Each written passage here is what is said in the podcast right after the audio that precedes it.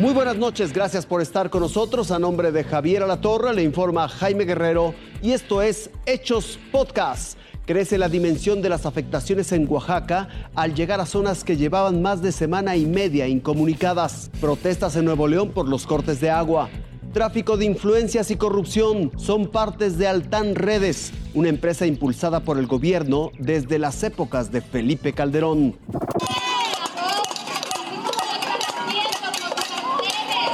Con cacerolas y garrafones para abastecer agua vacíos, integrantes de colectivos ciudadanos y activistas protestaron en la explanada de los héroes exigiendo al gobierno del estado un alto a los cortes de agua que está sufriendo la población.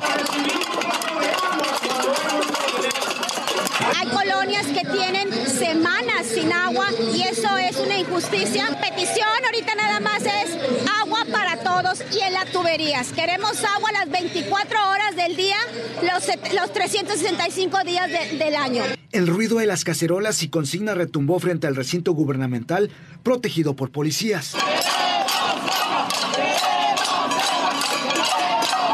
Los manifestantes reunidos en esta explanada lanzaban consignas contra el director de agua y drenaje, Juan Ignacio Barragán, quien ha encabezado el plan de recortes de agua potable en el estado. Me tiene muy preocupado lo del agua aquí en Monterrey. Yo soy de aquí, nunca había visto la situación tan mal.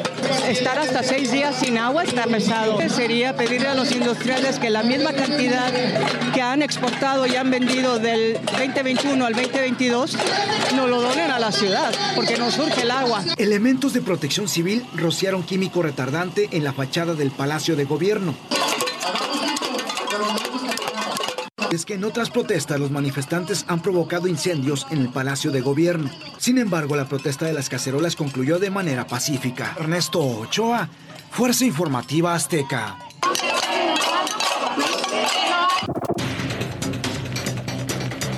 Esta empresa es la encargada de llevar Internet a todos los rincones del país.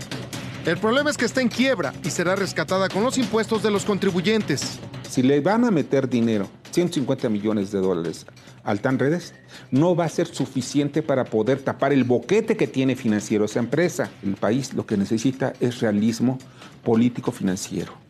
No necesitamos que el gobierno se meta en las empresas, pero sí que sean los facilitadores de negocios. Así es. Los expertos aseguran que primero que nada se debe reconocer que todo tiene un costo. Claro que sí va a ser gratis, pero pagado con otros impuestos, pagado con, con, el esfuerzo de todos los mexicanos. Y estamos hablando de ricos, pobres, porque todos los todos pagamos impuestos.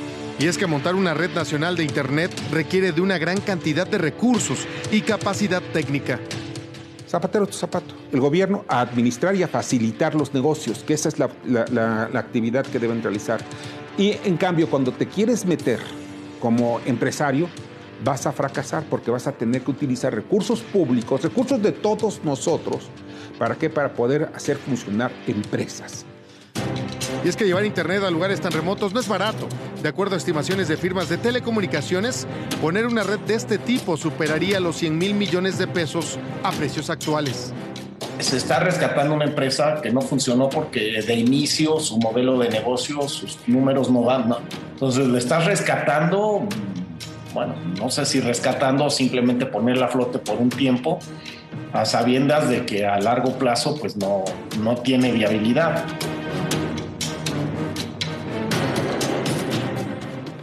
El problema de fondo es que una red compartida gratuita necesita inversiones millonarias constantes por las actualizaciones tecnológicas que requiere y que todos terminaremos pagando, por lo que no será gratis.